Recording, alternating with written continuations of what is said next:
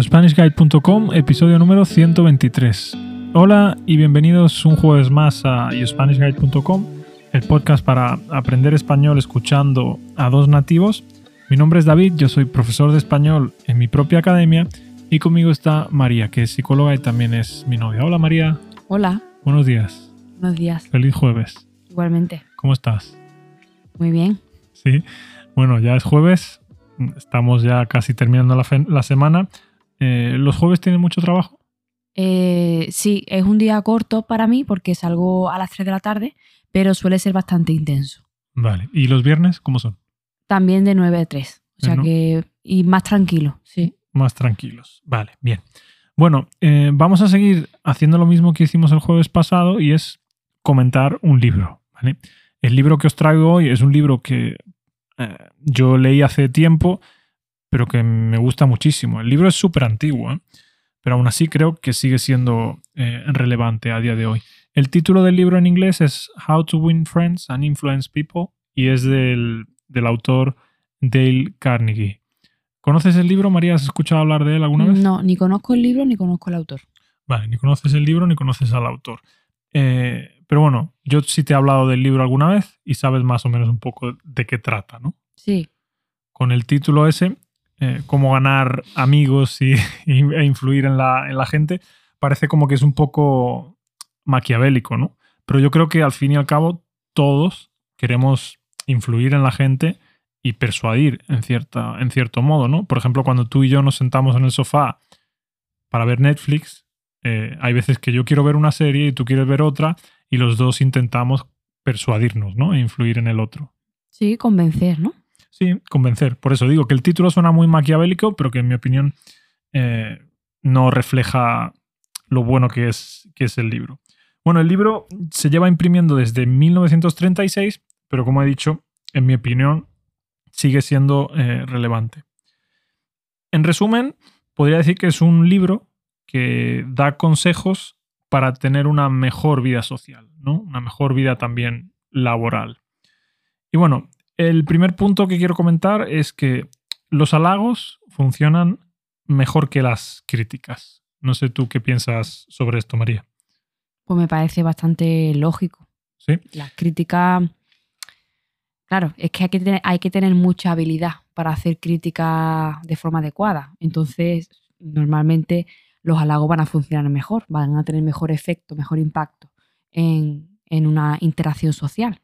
Entonces, pues sí, pero vamos, si se puede hacer una crítica bien, tampoco tiene por qué ser perjudicial. Vale. Una cosa que me parece muy interesante en el libro que comenta en este punto es que al fin y al cabo todos no somos los protagonistas de nuestra propia película, ¿no? Y todos nos creemos buenas personas. Hasta Al Capone se creía una buena persona. Cuando lo metieron en la cárcel, él dijo algo así como que me están tratando como si fuera una mala persona y yo lo único que he hecho es darle a la gente eh, pues eso que ellos quieren, ¿no? Placer. Eh, él era un delincuente en la época de la, de la ley seca. ¿Qué piensas tú sobre esto, María? Sobre que todos nos sentimos buenas personas. Sí, esto es interesante. De hecho, está relacionado con, con cosas que yo di cuando estudié criminología, que son las estrategias de neutralización o de justificación, ¿no? Por utilizar una palabra más conocida, que son al final pues narrativas que tenemos nosotros en nuestra cabeza o que utilizamos para justificar actos que, o conductas que no son del todo apropiadas. Entonces yo creo que todo, todas las personas utilizamos este tipo de, de narrativas y de justificaciones para, pues para sentirnos mejor, ¿no? Pues sí. Y creo que es muy clave lo que dice el libro porque todos reaccionamos de una forma muy positiva a los, a los halagos, ¿no? Pero cuando nos hacen una crítica, nuestra reacción natural es ponernos a la defensiva.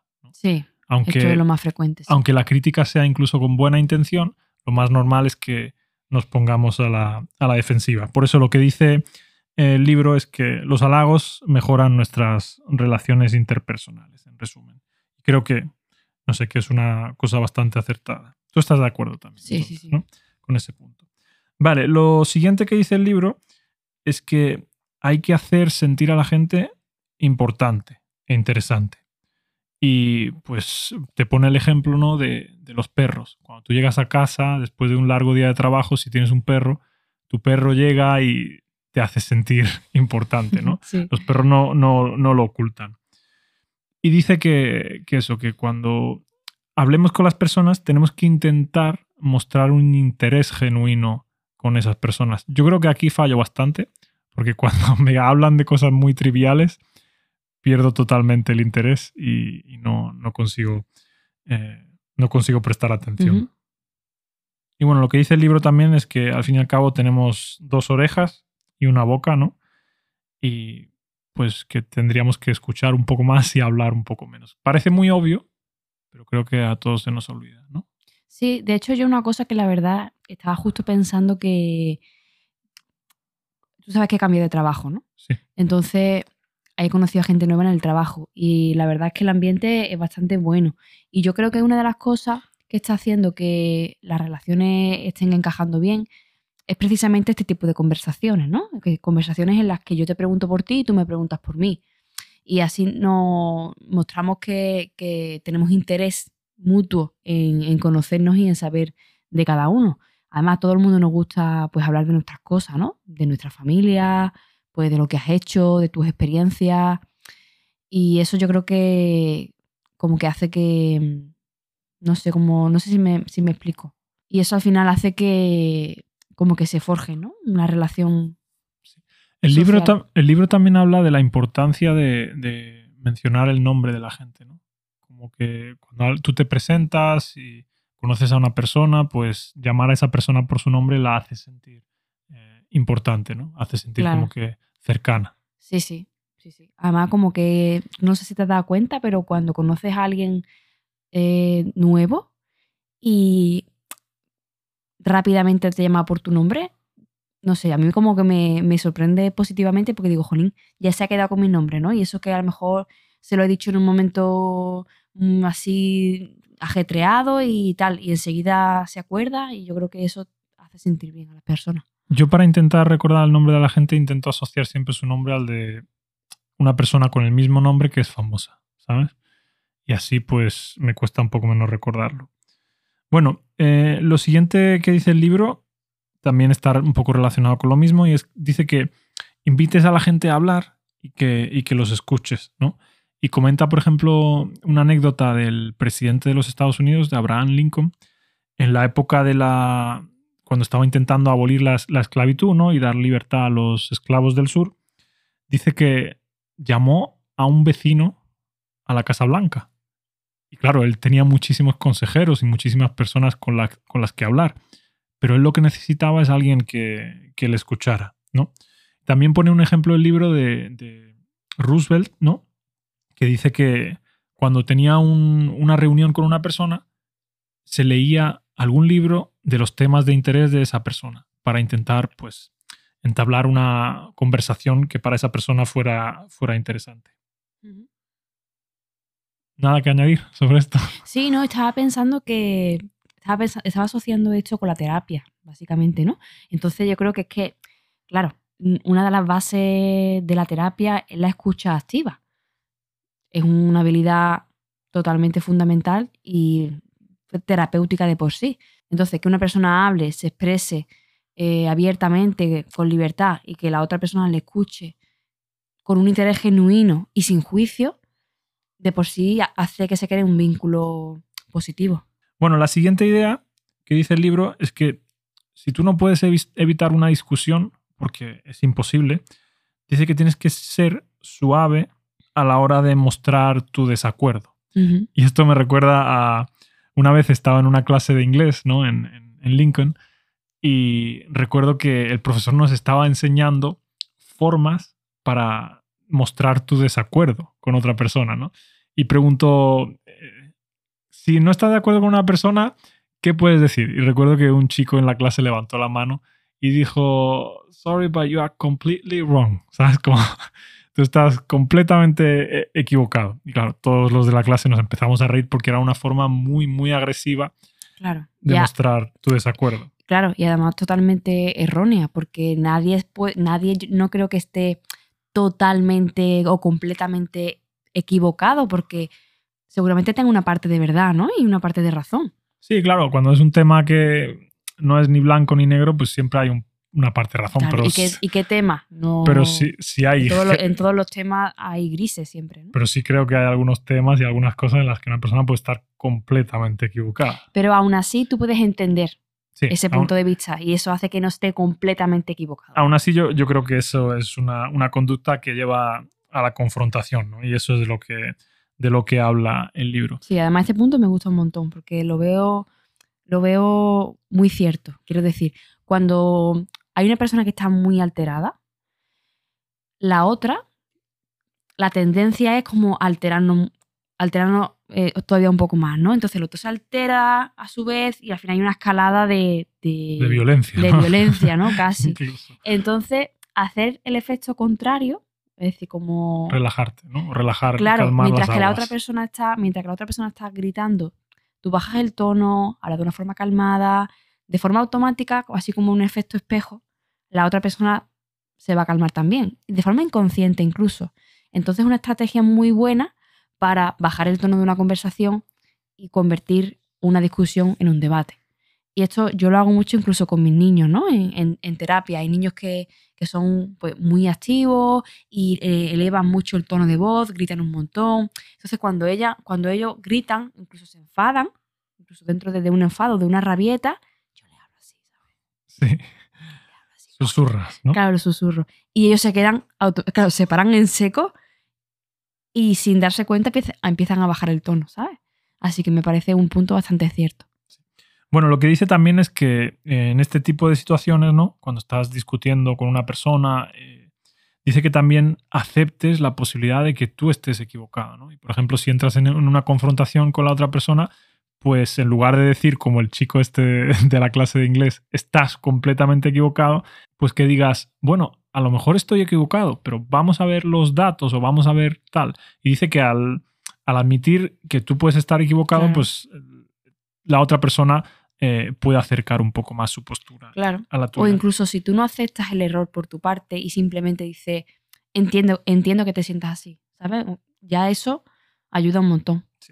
Y lo último que dice eh, con respecto a este, a este punto es que si vais, por ejemplo, a mirar los datos o vais a mirar una alternativa para, para verlo y resulta que queda probado que tú tienes razón, dice que no te regodes. Y esto creo que es algo que va contra la naturaleza humana, ¿no? Va con- Porque, esto va en contra tuya. Porque contra- tú, tú eres de regodeo ah, fácil. sí, bueno, eh, creo que yo soy de regodeo, pero creo que en general al ser humano cuando tiene razón le encanta decir, te lo dije, o yo lo había dicho, o Ya, ves cómo tenía razón, ¿no? sí, creo sí, que es algo lo, que... puedes, lo puedes hacer en silencio, pero a ti no te gusta hacerlo en silencio. No, no, a mí me encanta. Y bueno, es algo que, que tengo que mejorar. El siguiente punto del libro dice que tienes que intentar que las personas estén de acuerdo contigo desde el principio. Y dice que para esto puedes utilizar pues, la forma de Sócrates, ¿no? la, la llamada mayéutica, que era la forma que tenía Sócrates de llevar a la gente a la verdad. En lugar de presentar sus verdades como verdades absolutas, él lo que hacía era hacer preguntas a la gente e intentar conducir Claro. a esa gente hacia, Bueno, hacia su propia Esto es, conclusión. un- es una técnica psicológica muy conocida, que es el diálogo socrático, justo, ¿no? Eh, no es lo mismo que tú le presentes a una persona una idea nueva, una perspectiva, esa persona no lo va a integrar igual que si es esa misma persona la que por sí misma va llegando a esa idea. Entonces el psicólogo lo que hace, empleando el diálogo socrático, es ir haciendo preguntas eh, estratégicas para ir llevando a la persona a, a esa idea nueva. Eso es lo, lo que se conoce como psicología conductual. No, es psicología cognitiva más bien. Es una técnica cognitiva. Mm. Vale. Todo lo que sea cambiar una idea o transformarla o adquirirla, una idea nueva, eh, son técnicas cognitivas que tienen que ver con el pensamiento. Vale.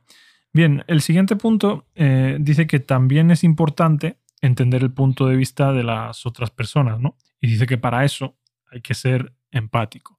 Y bueno, cuenta una anécdota el libro que, no sé, en lugar de contar la anécdota del libro, prefiero contar una anécdota que yo viví personalmente, ¿no? María lo sabe, pero a lo mejor la audiencia no. Yo he tenido muchos trabajos antes de ser profesor y uno de ellos era eh, agente de ventas en un rentacar, ¿no? En un sitio donde alquilaban coches. Recuerdo que un americano tuvo un problema con un coche porque tenía una rueda eh, desinflada, ¿no? Entonces vino y quería hablar con el, con el encargado, estaba muy enfadado y yo lo que hice es empatizar con él, le dije que comprendía su enfado, que él estaba de vacaciones y que quería pasarlo bien y le dije pero que en una época con tanta demanda y con tantas personas eh, pidiendo coches, pues a veces surgían imprevistos y pues eh, pasaban cosas como las que le había pasado a él, ¿no? Y entonces el, hombre se calmó directamente, eh, se llevó el coche, incluso decidió ir a inflarlo él, ¿sabes? Y finalmente no tuvo que, venir el encargado. Entonces, creo que, eso, que ser empático con la gente intentar entender su posición, pues a veces puede ayudarte a... Sí, es lo que yo te comentaba antes, decir simplemente, oye, entiendo que te sientas así, está bien que te sientas así, eso calma mucho, siempre. Y bueno, el último punto interesante del libro dice que pongas el listón alto y la gente se esforzará para llegar a ese listón, ¿no? Dice que a nosotros, a los humanos, no nos gusta decepcionar a la gente que confía en nosotros. Y dice que cuando tú quieres que una persona tenga una cualidad, a veces es importante hablar con esa persona como si ya tuviera esa cualidad. Por ejemplo, eh, dice que si tu niño es un poco egoísta, tú quieres que tu niño sea más generoso, dice que tú puedes, por ejemplo, eh, hablarle como si ya fuera generoso. Es decir, cualquier pequeño gesto que tenga de generosidad, pues alabarlo. Reforzarlo mucho. Reforzarlo mucho y eso generará una expectativa en él como yo soy el generoso y por esto me dan un refuerzo positivo esto es la, teoría del etiquetaje o de la profecía autocumplida, ¿no? Así, de forma contraria, cuando nos referimos al niño de forma pues, negativa, pues que se porta mal o que es malo, pues al final el autoconcepto del niño gira en torno a lo que los adultos dicen sobre él. Entonces todo lo que le digamos va a fomentar que forme parte de su, de su, de su autoconcepto. Vale, bueno, pues hasta aquí hemos llegado. A mí me parece que es un libro muy, muy interesante. No sé tú qué piensas, María. Sí, la verdad que sí. Me ha gustado, creo que estoy de acuerdo con todas las cosas que ha dicho. Es muy psicológico, ¿eh? Bueno, muchísimas gracias chicos por, escucharnos. Eh, muchísimas gracias a ti también, María, por venir aquí a comentar un libro. Un placer. Y bueno, eh, si queréis clases de español individuales o grupales, o si queréis leer la transcripción de este y de los demás episodios, podéis visitar iospanishguide.com. Que tengáis un feliz jueves y nos vemos mañana con otro nuevo tema. Adiós.